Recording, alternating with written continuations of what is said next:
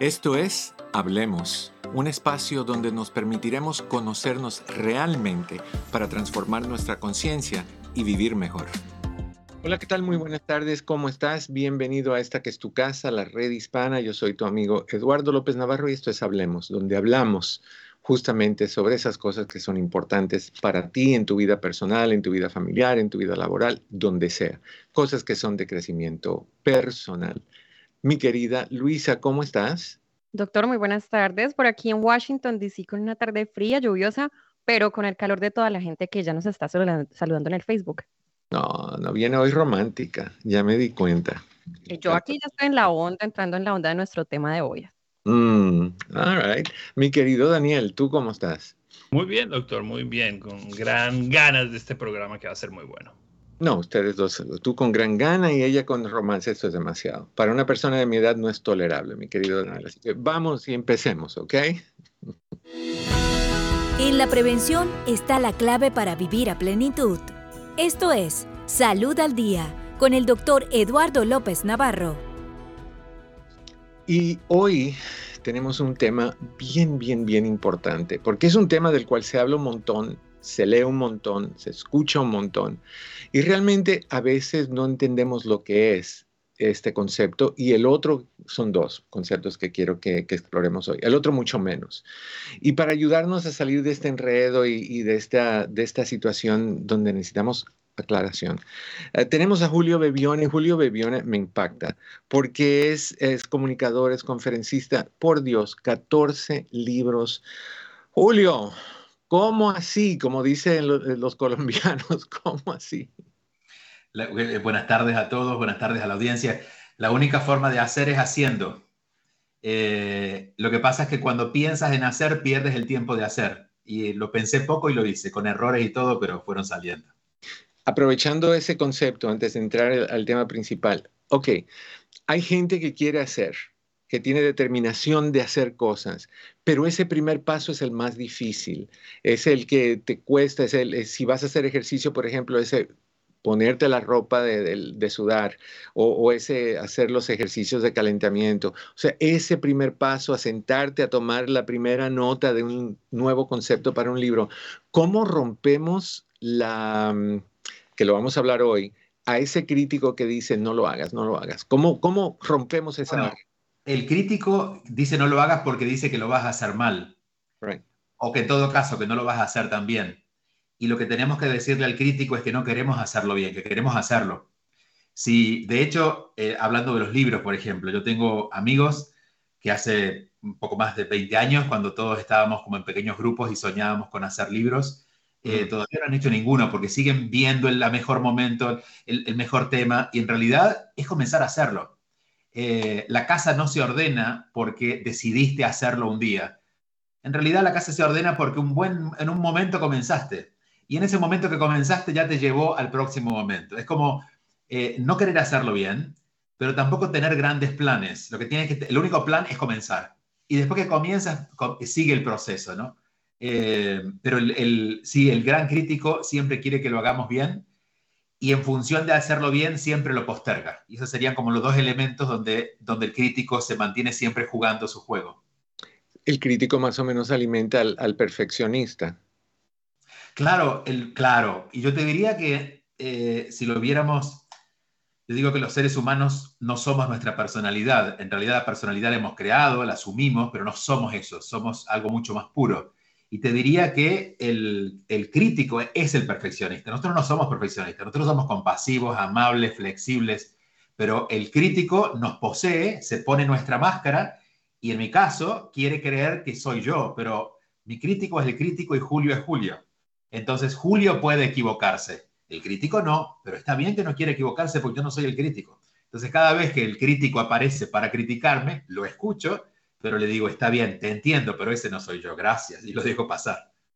Es, es básicamente un diálogo tipo esquizofrénico, lo que hay que tener con Pero saludable, pero saludable. De hecho, es un diálogo que necesitamos, en, en, todo caso, necesitamos escucharlo, porque el diálogo está, solo que al, al ignorarlo crece. Pero si uno pudiera hacer un poquito de silencio y escuchar su diálogo interno y ordenarlo, bueno, sería más fácil para, para asumir estas dificultades cotidianas, ¿no? Del, de la falta de voluntad, de la culpa. Fabuloso, me encanta. Vamos a darle con ganas. Entonces, pongan a sus críticos a un ladito, ahorita ábranse al aprendizaje, a la posibilidad. Si quieres hablar con nosotros, el teléfono es fácil de marcar, es 1-800-473-3003. 1-800-473-3003. Ahora sí, comencemos. Hoy vamos a hablar de dos cosas importantes. Una es la autoestima y la otra es la compasión. Empecemos con la autoestima. ¿Podemos definirlo de una forma que sea fácil de comprender, Julio? Sí, eh, sería, a ver, en principio, eh, yo tengo una visión crítica sobre la palabra, porque desde allí es también planteada. Cuando nosotros estimamos a alguien es porque es lejano, no lo conocemos de hecho, decimos, estimado doctor, si te conozco, te digo, querido doctor. Entonces, claro, ya el término autoestima refiere a alguna condicionalidad un poco rara, ¿no? Porque nos vamos a estimar, o sea, tan lejos queremos estar de nosotros, lo que queremos en vez de amarnos es estimarnos. Entonces, entiendo que la, autoestima eh, opera en función de amarnos, pero ya la palabra nos, nos distrae un poquito. Entonces, si pudiera sintetizar el concepto, diría que es la valoración hacia quienes somos realmente. Generalmente la autoestima espera la valoración hacia lo que no somos, pero queremos ser. Entonces voy a tener más autoestima si adelgazo, voy a tener más autoestima si logro hacerlo mejor.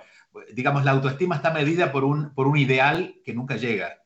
Entonces, la valoración de quién soy y no de lo que quisiera ser es la autoestima o la autovaloración sana.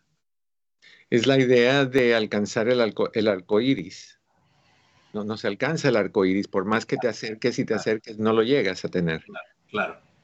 Ahora, ¿qué tal con esas personas, Julio, que dicen, es que yo perdí mi autoestima, no, no tengo mi autoestima y la quiero recuperar? ¿Se pierde?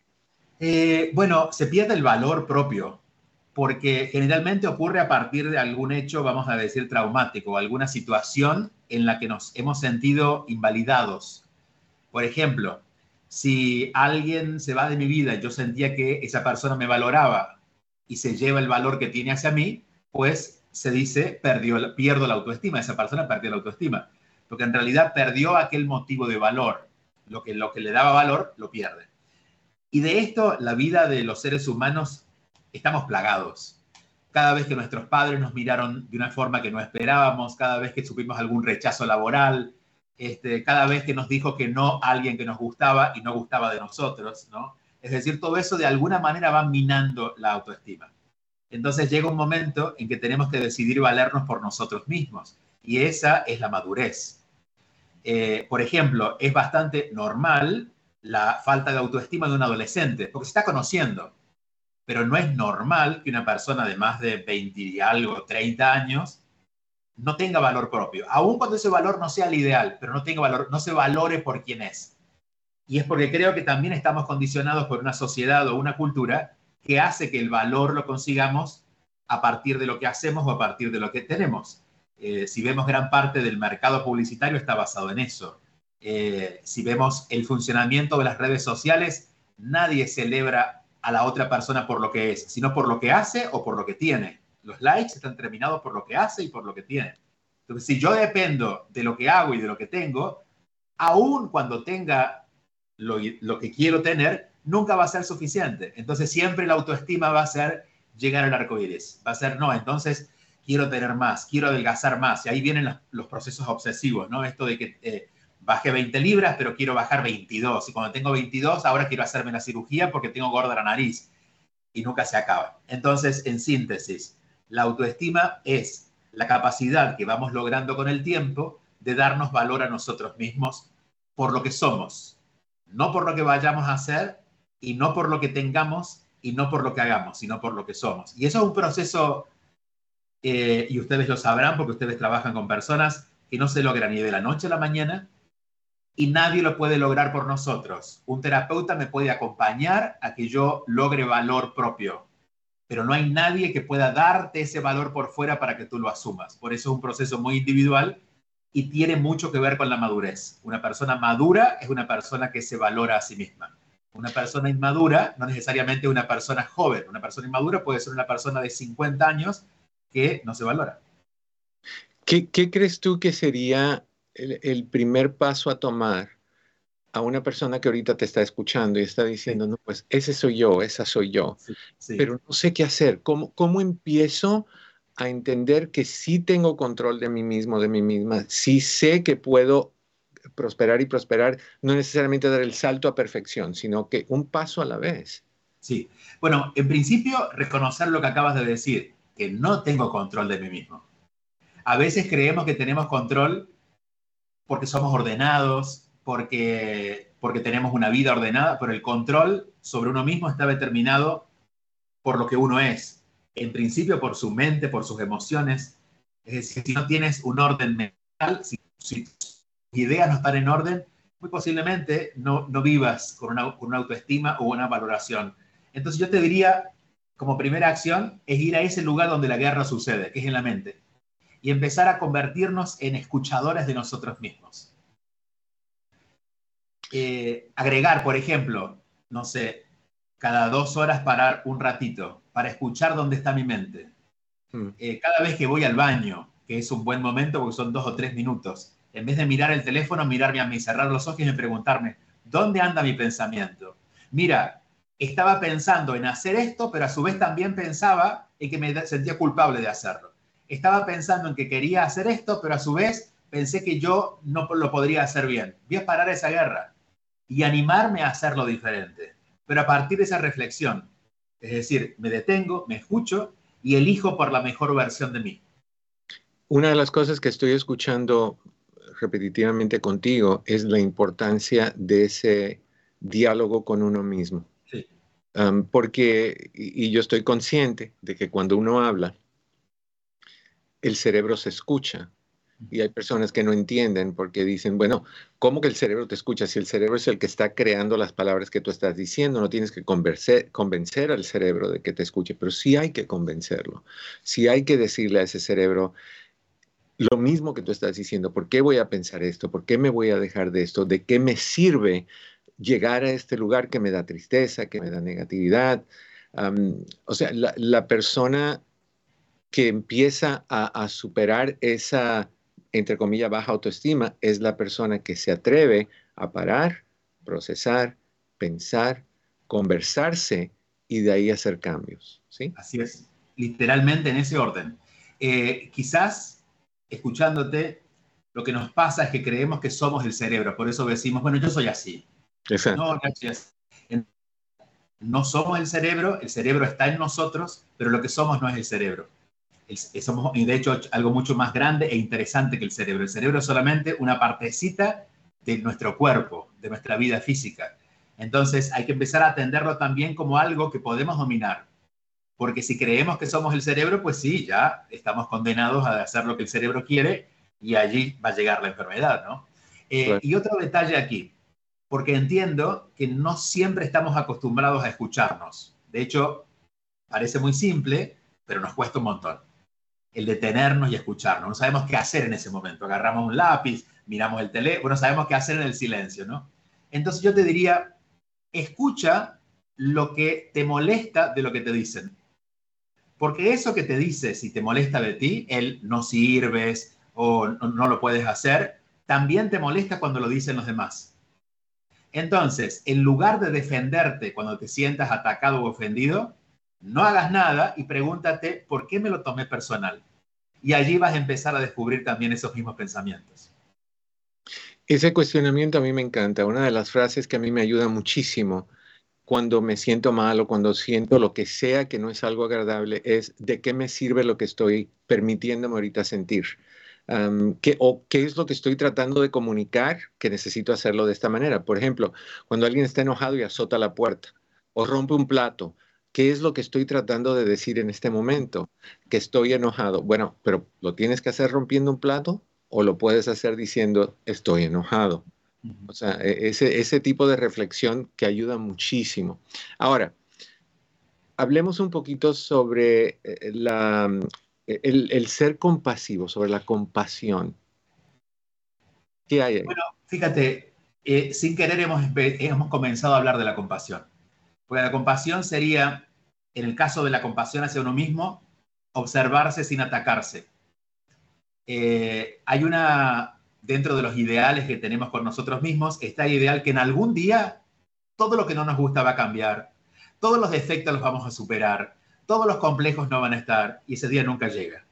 La compasión es aprender a convivir con eso para que nos afecte menos, pero saber que eso está allí. Y curiosamente, cuando nos afecta menos, pierde fuerza. Es decir, lo sanamos no por enfrentarlos, sino por aceptarlos. También es un proceso, pero esa es la, compasión. La compasión es saber tener una actitud más grande de lo que estoy recibiendo. Si estoy recibiendo enojo, poder ofrecer algo mejor que el enojo. Si estoy, ofreciendo, si estoy percibiendo tristeza, en el caso de una persona, poder ofrecerle algo superior a la tristeza. Pero para eso necesitamos nosotros estar mejor. Porque si tú te enojas, yo no puedo ser compasivo si a mí me pasa lo mismo. Si tú te enojas por lo mismo que a mí me enoja, yo voy a terminar más enojado, no voy a ser, no voy a ser compasivo. Entonces, digamos que para ser compasivo necesito estar medianamente sano mental y emocionalmente. Escuchando tu, tu, definición de compasión, me, me, remonta a que creo que somos enseñados desde niños a ver la palabra compasión desde otra manera. Y específicamente nosotros que venimos de, de ciertas culturas latinas, donde a los hombres se nos enseña que la compasión, bueno, a la gente se les enseña que la compasión es hacia los demás. La compasión no es hacia ti, eso se llama egoísmo, eso se llama egocentrismo, eh, eso no es apropiado. Entonces, pero no tiene nada que ver con lo que tú me estás diciendo. Tú me estás diciendo la compasión es la capacidad de ir más allá de lo que tienes en términos de corrección, de mejoría, de, sanación, aún a nivel personal. Mira, la, compasión tradicional, especialmente en nuestras comunidades latinas, tiene que ver con afiliarse, alinearse, acercarse a lo, a lo más bajo del otro. Es decir, si tú estás triste, solo voy a ser compasivo si me entristejo contigo. En cambio, la verdadera compasión dice, si tú estás triste, voy a ver qué te ofrezco para que tú puedas tener otra opción, no para sacarte de la tristeza, porque yo no puedo hacer nada por ti, eh, no, puedo, no, puedo, no puedo tomar una decisión por ti, pero si tú además de la tristeza, estando conmigo, yo te ofrezco alegría o te ofrezco comprensión o te ofrezco este, una conversación diferente, bueno, de esa manera yo voy a eh, ayudarte a salir de allí. Por ejemplo, si voy a visitar una persona enferma y me entristezco con lo que le pasa y me, me, quedo en su discurso que es absolutamente natural, esa persona es la persona enferma, está triste, puede estar enojada con su enfermedad, pero si yo me enojo con ella y me entristezco con ella, no le hago nada, al contrario, mejor dicho, le hago peor, porque le sumo más. Ahora, si mientras ella me cuenta lo que me cuenta, yo también le cuento que el día estaba soleado afuera del hospital, que posiblemente en algunos días podremos caminar juntos y que acabo de hablar con sus nietos y me acaban de contar cuánto la quieren, esa persona puede modificar su estado. La compasión es atrevernos a ir por sobre ese pequeño mínimo estado que esa persona puede elegir porque no puede elegir otra cosa en ese momento, ¿no? Eh, y yo te diría que desde ese lugar esa capacidad se ejercita, no es la que se nos da comúnmente, porque la común, digamos, la más, la más eh, natural que hemos ejercitado es, meternos en, lo que al otro le pasa, eh, pero de mayor satisfacción. Porque puede que la persona que esté triste no haga nada con lo que tú le des. Pero si tú vas a visitar a un enfermo y te animas a ofrecerle otra energía, sales de allí mejor de lo que entraste. Porque lo que tú, lo que tú diste también te lo llevas, ¿no? Y es un verdadero regalo para ti también. ¿Cómo diferenciamos compasión y empatía? La empatía, digamos, sería parte de la estrategia de la compasión. La, la compasión sería necesita en todo caso empatía y comprensión. Empatía para lograr sentir lo que tú sientes y comprensión para lograr entenderte, que estás sintiendo eso porque, bueno, estás enfermo, porque se fue tu pareja, pero entender también que eso es tuyo. Te comprendo a ti, no me voy contigo. Hay una palabra que yo suelo usar esto para describir y es aprender a acompañar a las personas, no perdernos con ellos. Yo te puedo acompañar en tu tristeza, pero no esperes que yo esté triste como tú, porque si no, no te, puedo ayudar, pero acompañar está bien. Y también acompañar hasta donde puedo, porque si siento que tu tristeza me puede y a, los 10 minutos yo también estoy triste, pues entonces elijo no estar. Tengo la voluntad de no, de, de, si no tengo nada mejor que ofrecer, mejor no ofrezco. Esto lo decía, creo, Frida Kahlo o alguien. Creo que era Frida Kahlo, porque alguna vez lo leí, que decía, no te quedes donde no puedas ofrecer Yo Creo que te congelaste un poquitito. ahora sí, te pregunto. la compasión requiere la persona que, tiene compasión, que tiene la capacidad de ser así, de, expresar esa compasión y esa empatía y todo eso, ¿ayuda si la autoestima está más sólida y más fuerte o si la tiene? Ok, ¿en qué forma no ayuda y en qué forma sí ayuda? Bueno, eh, por ejemplo, si tú estás triste y yo tengo baja autoestima, me voy a transformar en un miserable si no me solidarizo con tu autoestima. Entonces el crítico interno te va a hacer sentir culpable, miserable, mala persona y no te va a permitir ser compasivo. Eh, digamos que el acto de amor, el acto de, compasión o, de una primera empatía requiere una cuota de amor que si no la tienes por ti no la puedes ofrecer. Cuando alguien tiene una pérdida, por ejemplo, y alguna amistad te llama y te dice, oye, quiero ir, quiero hablar contigo, quiero que lloremos juntos, quiero que procesemos esto juntos. ¿Saludable o no saludable? Bueno, depende de quién y de lo que necesite la persona. Eh, yo personalmente, cuando he tenido procesos de duelo, me quedo en silencio solo. Recomiendo esto y no porque yo soy único y cada uno es como es, pero eso es lo que yo necesito. Entonces yo diría, si estamos en un proceso de duelo, preguntémonos cómo queremos vivirlo. Porque muchas veces les, pasará como a mí, necesitan estar solos, pero como el crítico dice, no te puedes quedar solo porque no, esas, esos son tus amigos, te obligas a conectarte y escuchar cosas de personas que no tienes ganas de escuchar, solo por no sentir la culpa de decirles, mira, en este momento no. Entonces yo te diría que la respuesta a eso es, preguntémonos qué de verdad necesitamos en ese momento y lo más probable es que necesitemos espacio y silencio para nosotros. Total, total. Mira, me quedo corto de, ganas de seguir hablando contigo, pero sé que tienes algo que hacer y no puedes seguir con nosotros. Mi querido Julio Bebioni, si hay personas que quieren contactarse, que quieren averiguar sobre lo que tú haces, que quieren encontrar información sobre tus libros, ¿cómo se te encuentra? Eh, por mi nombre, juliobebione.com o Julio Bebione en las redes. En Instagram soy arroba Bebione, solo por el apellido. Bebione es B alta y B pequeña, pero el resto de las, de las redes y en la web me pueden encontrar por mi nombre. Rapidito. ¿Siempre tuviste la autoestima así de fuerte o eso fue un proceso? no, tengo 50 años. Esa es la respuesta. Eh, ha habido un trabajo, ha habido un trabajo bastante, eh, bastante fuerte en, en irla cultivando y, claro, mejor autoestima tienes cuando no la has tenido. Entonces, para aquellos, digamos, hay mucha esperanza para aquellos que no la tienen, porque no hay cosa que uno más valore que aquello que alguna vez no tuvo y ha conquistado por sus propios logros. Y nunca es tarde. El último día que respiremos y ese día todavía está lejos. Fabuloso.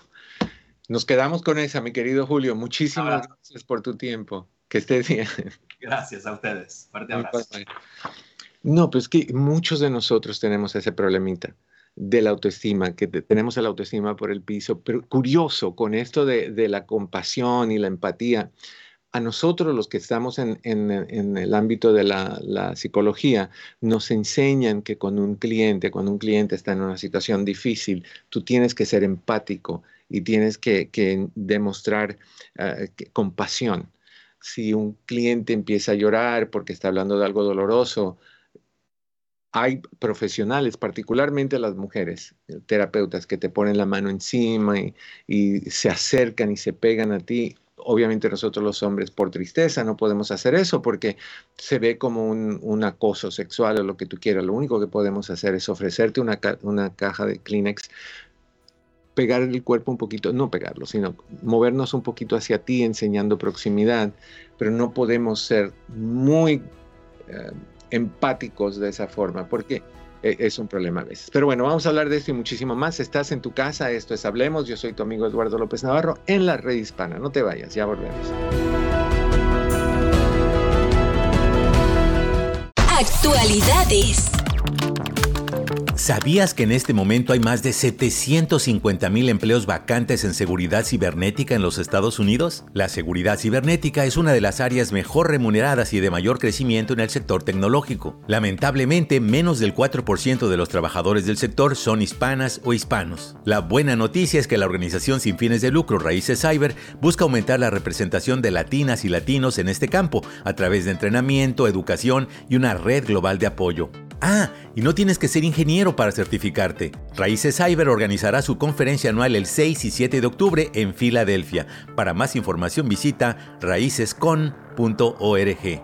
raícescon.org. Soy José López Zamorano, de la Red Hispana. Hay más información y recursos en el app La Red Hispana. Un mensaje de esta emisora y de la redhispana.com. Camino al éxito. ¿Quieres mejorar tus finanzas? Escucha las recomendaciones de Elaine King, asesora financiera en la red hispana. Es sumamente importante tener un presupuesto específico cuando salgas a comprar. ¿Por qué? Porque debes evitar a toda costa la deuda innecesaria, sobre todo de tarjetas de crédito. Y para poder evitar esto, te recomiendo que en lo que puedas usar cash efectivo, una tarjeta de débito y si vas a usar la tarjeta de crédito, deberás de tener ese dinero en los siguientes 30 días para que cuando llegue el estado de cuenta puedas pagar 100% del saldo. Es algunas recomendaciones que tengo para que puedas tener una buena experiencia comprando y no te endeudes por el resto del año. Hay más información y recursos en el app La Red Hispana. Un mensaje de esta emisora y de la redhispana.com. Fuente de salud. Hola queridos amigos, aquí tienen a su doctora Isabel en la Red Hispana. Y hoy quiero hacerles una pregunta. ¿Cómo sabes que tienes resentimientos enterrados en tu mente? Pues número uno, explotas por cualquier cosa. Número dos, evitas tener cualquier tipo de contacto con tus padres o seres queridos. Tres, estás en una continua pelea por el control del poder de tu compañero o compañera y a veces lo ves como tu enemigo.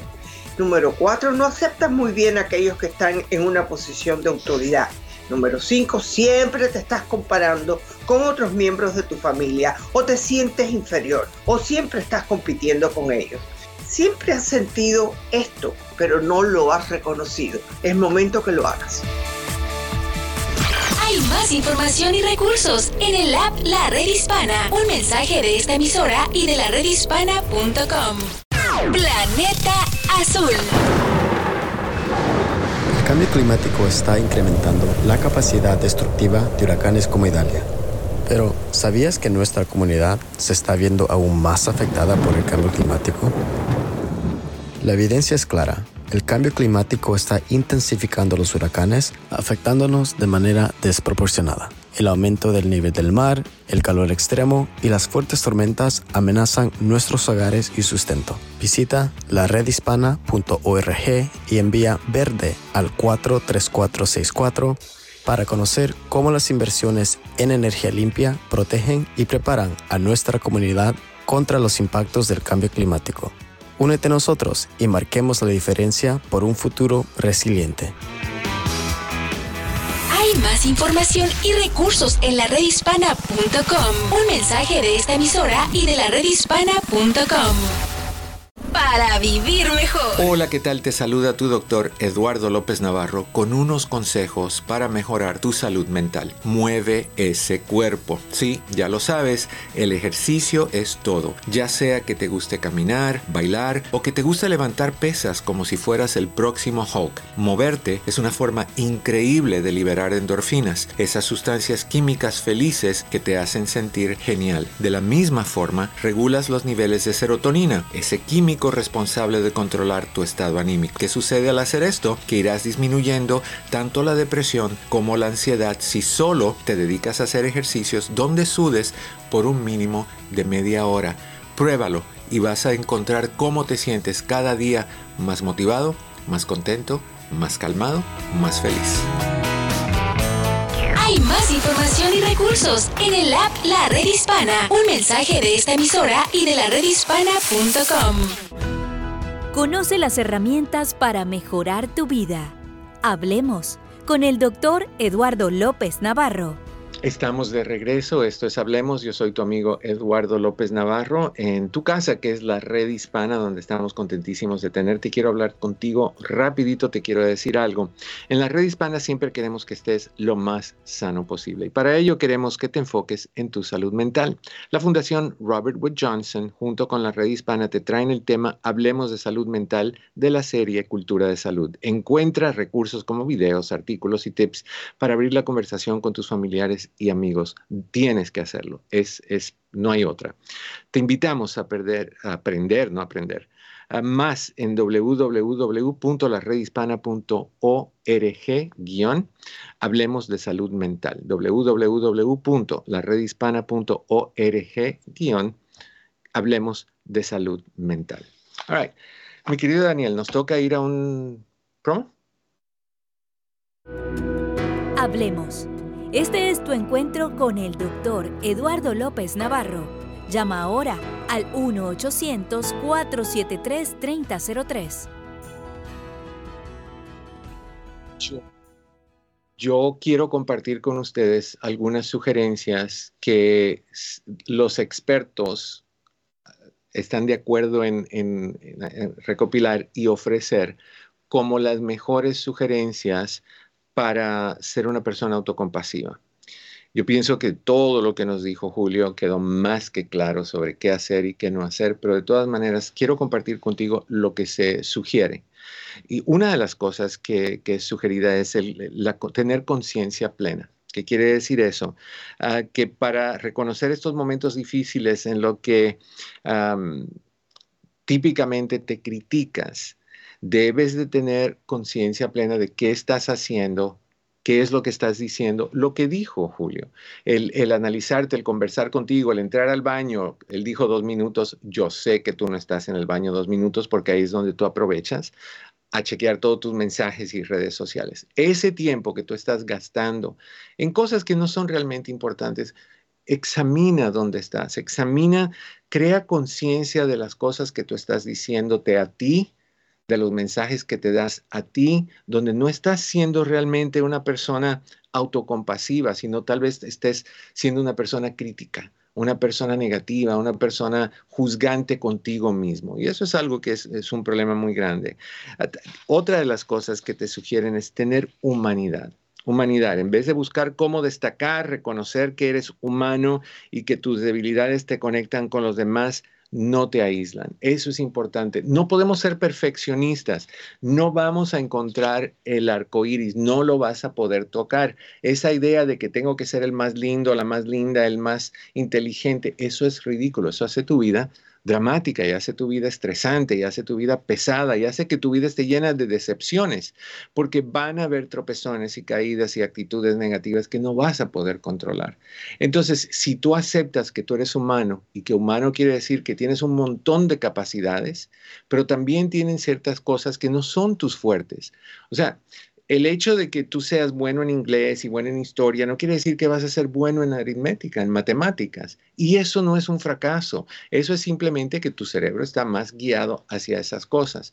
Entonces, igual yo, no sé nada de mecánica, no sé nada de electricidad, eso no me hace menos, nada más me hace una persona que no tiene esos dones y lo acepto y cuando necesito ese tipo de servicio busco a alguien que es bueno en eso y que tal vez no sea tan bueno en consejería o terapia o lo que sea. Cada aceptar tu humanidad, aceptar tus dones, tus virtudes, tus bendiciones, pero también aceptar tus limitaciones es saludable. Lo otro que se recomienda es amabilidad. Hablarte a ti mismo con cariño. No lo hacemos. Quita que le hables a los demás. A veces le hablamos a los demás con hipocresía, pero les decimos, oye, qué bonita te queda esa blusa. Por dentro estás diciendo, oh my God, un tamal. Pareces un tamal mal envuelto con eso que te pusiste.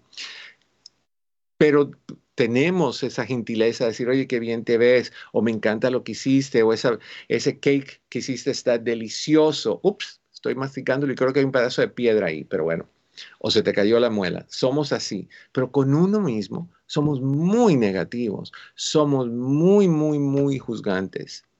Somos muy críticos de lo que valemos y lo que somos y nuestras capacidades y nuestras habilidades y nuestra apariencia y nuestra inteligencia y nuestra moralidad y todas esas cosas. Es bien importante que seas amable contigo mismo. Creo que para mí esa amabilidad, mucho más que las otras dos que, acabo de mencionar, es mucho más cercana a la capacidad de tener autocompasión. Mucho más cercana. Cuando tú eres amable contigo, cuando tú puedes decir, no lo estoy haciendo fabulosamente bien, pero lo estoy haciendo y lo paso bien. Es como mis pinturas. No sé pintar, no sé las combinaciones de colores, las, las líneas me salen temblorosas, pero lo disfruto y lo paso bien. Esa amabilidad que te da la capacidad de decir, tengo capacidades hasta cierto nivel. Esa amabilidad, si tú la empiezas a tener hacia ti, es un proceso de microondas. Tú sabes que el microondas funciona opuesto a un horno convencional. Un horno convencional empieza a calentar de afuera hacia adentro. Por eso es que a veces está medio quemadito el pollo por fuera y cuando lo partes está con sangre en el centro.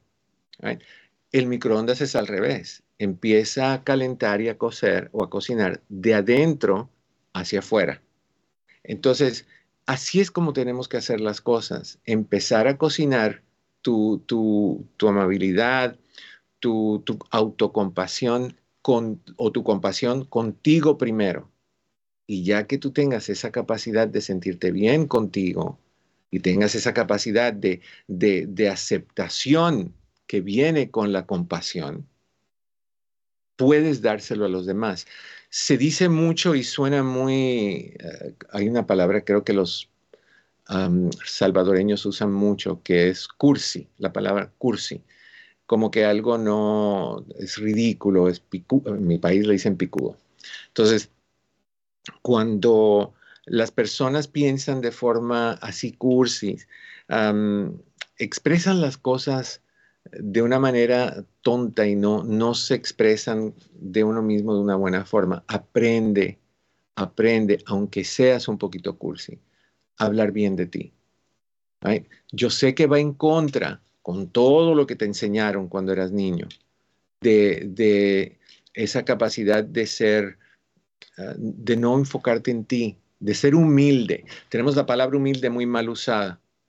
Creemos que humildad es pobreza, falta de, el no darte halagos, el no levantarte eh, eh, de tu valor, el no reconocer tus capacidades. Hay que ser humilde, o sea, tú reconoce a, a, a, a Odilón y levántalo en, su forma de ser, pero no te levantes tú porque eso es egocentrismo, eso es ser creído, eso es ser arrogante. No, no, no, no, no, no, nada que ver. Nada que ver. Disfruta lo que eres, disfruta lo que tienes, acéptate como eres, háblate todo el tiempo para que tú seas la persona principal que se alimenta, que se nutre a nivel emocional, a nivel espiritual, a nivel psicológico. Eso es importante. No esperes que lo haga alguien más. No esperes que, te, que vengan con la cucharita y la comidita y digan, abra la boquita, ahí viene, el, eh, ahí viene el avioncito de China, abra la boquita. Agarra tú mismo la cuchara, llena del alimento que tienes y póntela en tu delicada boca. Y, y, y sé autosuficiente. Ten compasión, ten autocompasión, quiérete. Y como dijo eh, Julio, en este caso la compasión te lleva a ir un paso más allá de donde estás. Y eso es fabuloso. Pongamos eso en práctica, a ver cómo te sientes. ¿sí? Y si te sientes bien, lo sigues haciendo. Y si no te sientes bien, pregúntate por qué. Honestamente, pregúntate por qué. Porque yo, la mayoría de las personas, y, mi querida Luisa, si, encuentras algún comentario o pregunta que, que se haga en el chat, con mucho gusto me interrumpes, please. Y, si quieres llamarme, puedes llamar al 1-800-473-3003 sobre este tema o cualquier otro tema. tú, tú que eres mamá y, o papá y tienes hijos, ¿qué le enseñas tú a tus hijos sobre la autoestima? ¿Qué le enseñas con palabras? ¿Qué le enseñas con gestos? ¿Qué le enseñas con lenguaje corporal? Con actitud sobre la autoestima de tu hijo a tu hijo. cuando tu hijo hace algo bien, lo aplaudes, lo reconoces, o eres de ese tipo de padre o madre que, que dice, no, no lo puedo hacer sentir como sacó una, yo quiero que saque una más entonces no le voy a decir que estuvo bien, le voy a decir, trata más la próxima vez. ¿Cómo tú estás dañando la autoestima de un hijo? Cuando tu hijo hace un esfuerzo, el mejor que pudo en ese momento, y en vez de tú decir, wow, qué orgullosa, orgulloso estoy de lo que has hecho, de, tu, de lo que has logrado, fabuloso, vamos por más así, sin tener que decir, saca una calificación más alta. Sí, e, eso me recuerda mucho cuando yo estaba enseñando clases para padres de un video donde está em, una mamá que le pide al hijo que, limpie el cuarto y el niño se esmera y se esfuerza por limpiar el cuarto, por, por pasar el pañito, por, por todo, por todo, todo, todo, para dejar el cuarto fabulosamente limpio. Y entra la mamá, como muchas mamás, a ver y pasan el dedo a ver si hay polvo. Entras con una actitud criticona. O entras y, en este video todo estuvo perfectamente bien. Y la mamá dice, ok, no hay polvo, la cama está arreglada, esto está bien, no hay cosas tiradas en el piso, pero mira, se te quedó un calcetín colgado fuera del, cajón o de la gaveta. Ya ahí perdiste todo lo positivo que dijiste. Todo eso de que qué bien y que la cama y que el piso y que no hay polvo se esfumó. Porque lo único que tu hijo escuchó es, pero dejaste el calcetín colgado. Las palabras de los padres, los hijos las escuchan muy bien y muy a pecho tus hijos están buscando de ti siempre conexión, reconocimiento, apapachos. ¿Se los das? Pregúntatelo, pregúntatelo y ten ese diálogo contigo. All right. Mm, vamos con Sara. Sara está en Denver, Colorado. Mi querida Sara, bienvenida. Hablemos. ¿Cómo estás? Muy bien, muchas gracias, doctor. Qué gusto poderlos saludar. Ay, qué linda. El gusto es mío, corazón. Cuéntame, ¿qué está pasando? Ay, mire, doctor, yo solamente quisiera hacerle una pregunta. Estoy pasando por mucho estrés, mucho, mucho estrés y pues tengo a mi madre que le han dado varios derrames y estoy a la distancia con ella. La he podido ir a ver cuatro veces en este año, pero, ay, no sé, problemas en la familia y me siento como como muy, muy estresada, muy angustiada. Quisiera cuidar a mi madre, pero no es posible. Sí es posible, sí es posible, pero tal vez no de la forma en que tú crees que puedas. ¿Ok? Déjame decirte algo. Tú ahorita puedes sentarte y, y ver la colección de estresadores o estresantes que tú tienes en tu vida. Mi mamá está mal, no puedo estar allá con ella todo el tiempo.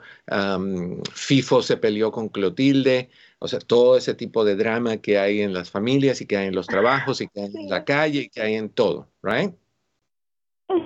oh, oh, corazón, tú puedes sentarte y decir, ¿qué es lo más importante para mí ahorita? ¿La pelea de FIFO con Clotilde? ¿El hecho de que mi hijo no se lleva con su hermano? No. Esas cosas se resuelven después. Ahorita mi prioridad es la salud de mi madre. ¿Qué puedo hacer? No puedo estar allá todo el tiempo.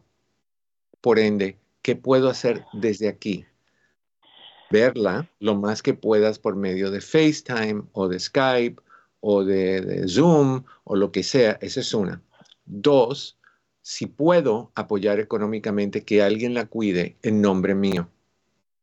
O aportar junto con mis otros hermanos para que cuiden a mi mamá, que entre todos paguemos por el cuidado de alguien que, que nosotros entrevistemos y que nos dé seguridad que va a tratar a mi mamá bien.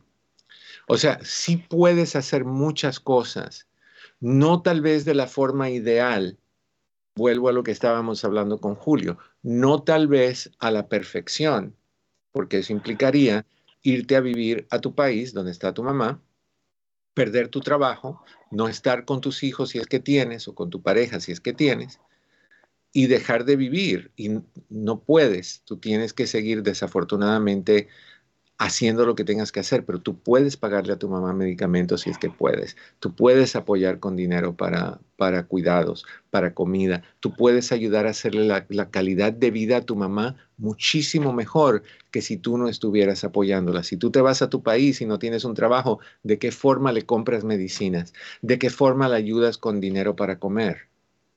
Right? Sí, doctor, todo eso se, se ha hecho a eso no no hay duda. Todos hemos aportado todos a su medicina todo pero apenas acabo de regresar hace dos semanas que regresé de verla. Sí. pero me duele me duele verla que no puede caminar no puede hablar no puede comer por ella sola. Corazón. y eso me corazón. me parte mi corazón. Totalmente totalmente pero tu madre sigue viva, aunque no hable, aunque no camine, tu madre sigue viva y tú todavía tienes la capacidad de verla y, un día no va a pasar. Entonces ahorita si te enfocas en lo que no tienes, se te va a ir el tiempo y no vas a aprovechar lo que sí tienes. Lo que yo te estoy sugiriendo es que tomes la situación que tú tienes difícil y la conviertas en una bendición. Yo tuve a mi abuela con, demencia, corazón, y la tuve muchos años con demencia. Mi abuela no se acordaba quién era yo, mi abuela no podía hablar, mi abuela no tragaba la comida, pero yo disfruté a mi abuela hasta el último momento. Y, y aprendí a que esa era la versión de mi abuela que era mi realidad. Y lo acepté. No luché en contra de, y tú estás luchando en contra de lo que está sucediendo con tu mamá. Tú no puedes regresarle esas capacidades a tu mamá. Pero si te vas a enfocar en lo que no tiene, se te va a ir lo que tiene. Y un día ya no va a estar aquí y vas a decir, ¿por qué perdí dos años lamentándome? Como por, y pude haber tenido dos años disfrutándola. Yo sé que duele. Yo doy, gracias. yo doy gracias a Dios todos los días porque digo, ella puede respirar, la tenemos, la podemos ver antes de venirme tres días yo estaba platicando con familiares y dije que me, me, sentía triste porque me venía y ella me dijo tres veces muy clarito, te amo, te amo, te amo. Ok, ok. Y yo sé... ok, eso es lo que tú tienes que guardar en tu corazón. Fíjate qué curioso. Las últimas palabras hacia mí de mi abuelo fue, fueron, estás muy flaco. ¿Qué quiso decir eso? Me preocupo por ti, muriendo en una cama de hospital y su corazón estaba en como yo estaba. Entonces, esas son las cosas que uno tiene que aferrar, pero como si estuvieras en un huracán agarrándote de un poste de la luz para que el viento no te lleve. Así te tienes que aferrar de esas cosas. No te aferres de que no habla. No te aferres en que el que no camina aférrate en que te dijo, te amo, te amo, te amo. Y esa persona está ahí y está esperando que tú le, le digas cosas porque te oye, te escucha, que te vea, aunque no se acuerde quién tú seas, o tal vez sí se acuerde, la única persona que sabe es ella. Pero lo que quiero, eh, Sara, es que no dejes ir estos momentos enfocándote en lo que no hay. Enfócate en lo que sí hay. Siéntate y en papel escribe una lista de las bendiciones que tienes hoy en día con tu madre y que cada día esa lista, esa lista se convierte en una celebración de que tu mamá vive. Diferente a como era.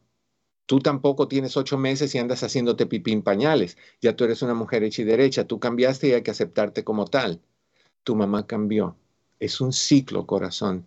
Volvemos de niños necesitados a adultos, a personas mayores necesitadas y ahora te toca a ti ser madre de tu madre, ser cuidadora de tu madre y de dar gracias a Dios por el tiempo que, has tenido con tu mamá. ¿Qué edad tienes tú, Sara? 48 años. ¿Cuántos? 48. Ok, ¿y tu mami? 76, acaba de cumplir en diciembre. Tienes 48 años de gozar de tu mamá, lejos o cerca, y hay personas que perdieron a su mamá cuando tenían 8 años, 10 años, 6 años. Tú no, corazón. Sí, yo sé que me siento bendecida porque ella me clamaba mucho, me pedía mucho que fuera, mm. Pero yo no pude ir por dos años. No fui porque estaba en mi proceso de ciudadanía. apenas tuve, apenas la agarré hace un año y fue justamente el 20 de diciembre, a ella le dio, el, no, 20 de diciembre yo tuve la entrevista y el 22 a ella le dio el derrame. Entonces, pero yo ya había tenido la entrevista y he podido ir y digo yo, ella cómo me decía que fuera antes. Corazón, corazón, yo te entiendo, ¿ok? Yo te entiendo. Tengo que parar aquí porque se me está acabando el tiempo. Lo que quiero que hagas es que reafirmes, trátalo hoy y llámame mañana y me dices cómo se sintió. Trata hoy de simple y sencillamente celebrar la vida de tu mami, ¿ok? Mari en Oregon, ¿cómo estás, Mari? Bienvenida. Ah, buenas tardes, doctor. Bien, gracias. ¿Y usted cómo está? Aquí estoy. Gusto saludarte otra vez. ¿Qué pasó, María? gracias. Gracias, igualmente. Ah, sí, pues no me para a ver qué consejo me daba sobre, um, como le dijera, que tengo yo un poco de mala comunicación con, mi hija y no sé cómo, um, cómo hablarle o cómo, pues, como ella ya es adulta, ¿Qué edad tiene tu hija? 20 años. 20 años. ¿Y qué, qué quiere decir que tienes mala comunicación? ¿Pelean mucho? ¿Te insulta? ¿Te falta el respeto? ¿No te entiende? ¿Qué, ¿Cuál es el asunto? Sí, pues a veces um, porque no me entiende o me falta también un poco el respeto porque um, como está mala de mi pie, ¿verdad? Y a veces le digo que me ayude, no, este, ah, se enoja y dice que ¿por qué mis hermanos no le ayudan? Yo es que tú eres la mayor hija, pero también tus hermanos estoy trabajando en eso para que me ayuden y ya se enoja y es que también... Sí, pero no, espérame, espérame, Mari, espérame, Mari. Todos tus hijos son hijos tuyos y todos los, la, mayoría de las personas trabajan y así todo, las mamás que trabajan tienen que cuidar de sus hijos también y los papás que trabajan tienen que cuidar de sus hijos también y tus hijos, aunque trabajen, tienen que cuidar de la casa también y tienen que cuidar de sus papás también. Eso es un, eso es un error grande cuando los papás dicen, no, pues fulanita no, porque es el hombre. Y fulanito tampoco porque está estudiando. Y me pero ella sí porque ella es mujer y ella es la mayor. Todos tienen que aportar, si no tú estás creando divisiones familiares. Y el problema es que te van a resentir a tus otros eh, eh, hijos, o sea, entre hermanos se va a crear conflicto, pero te van a resentir a ti por ser la, la creadora o la originadora de ese conflicto todos tienen que tener ciertos niveles de responsabilidad. Lo que te sugiero también, corazón, es que cuando tú hables con tu hija, tú puedas decirle a tu hija que tú entiendes lo que ella siente, que tú entiendes lo que está pasando, que te, que te diga lo que ella le molesta de ti y que tú seriamente vas a tomar en consideración eso para cambiarlo y hacerlo mejor. Fíjate lo que tú me dijiste, mi hija está mal, mi hija no hace, bueno, ¿Le has hablado para preguntarle qué pasa? ¿Cuál es el resentimiento? ¿Te lo dijo? ¿Tratas a mis hermanos diferente? Entonces empieza a tratarlos a todos diferente y decirle, nunca lo pensé de esa manera y créeme que no lo hice a propósito, pero vamos a dividir las cosas aquí democráticamente. Es un hogar, es una familia y es como los tres mosqueteros, uno para todos y todos para uno. Eso es lo que debe de ser un hogar no algunos para todos. Ah, habla con ella, obviamente si tienes la opción puedes hacer una consejería familiar con ella, tú y ella, pero mucho más ah, práctico es que le digas a tu hija, hey, tenemos que hablar, tenemos que hablar, quiero, quiero tener una mejor relación contigo. Ante todo, te amo, te amo, y porque te amo quiero resolver las cosas contigo. Sentémonos que ella te pida a ti lo que, tú lo que ella quiere y de ahí esperas unas dos, tres semanas de hacerlo y de ahí te sientas con ella y le dices, ¿cómo ves? ¿Has sentido el cambio? Fabuloso. Cuatro semanas después, quiero pedirte que hagas algunas cositas. ¿Ok? Se nos acabó el tiempo, les deseo como siempre que en el camino de sus días cada piedra se convierta en flor. Hablar sobre nuestra salud mental es importante. Es por eso que la Fundación Robert Wood Johnson junto con la Red Hispana te trae el tema Hablemos de Salud Mental de la serie Cultura de Salud, donde exploramos temas como violencia doméstica, abuso de sustancias, tecnología entre jóvenes y el lenguaje estigmatizante relacionado con la salud mental. Te invitamos a que aprendas más en www.laredhispana.org Hablemos de Salud Mental. Nos vemos la próxima. Gracias. Bye bye.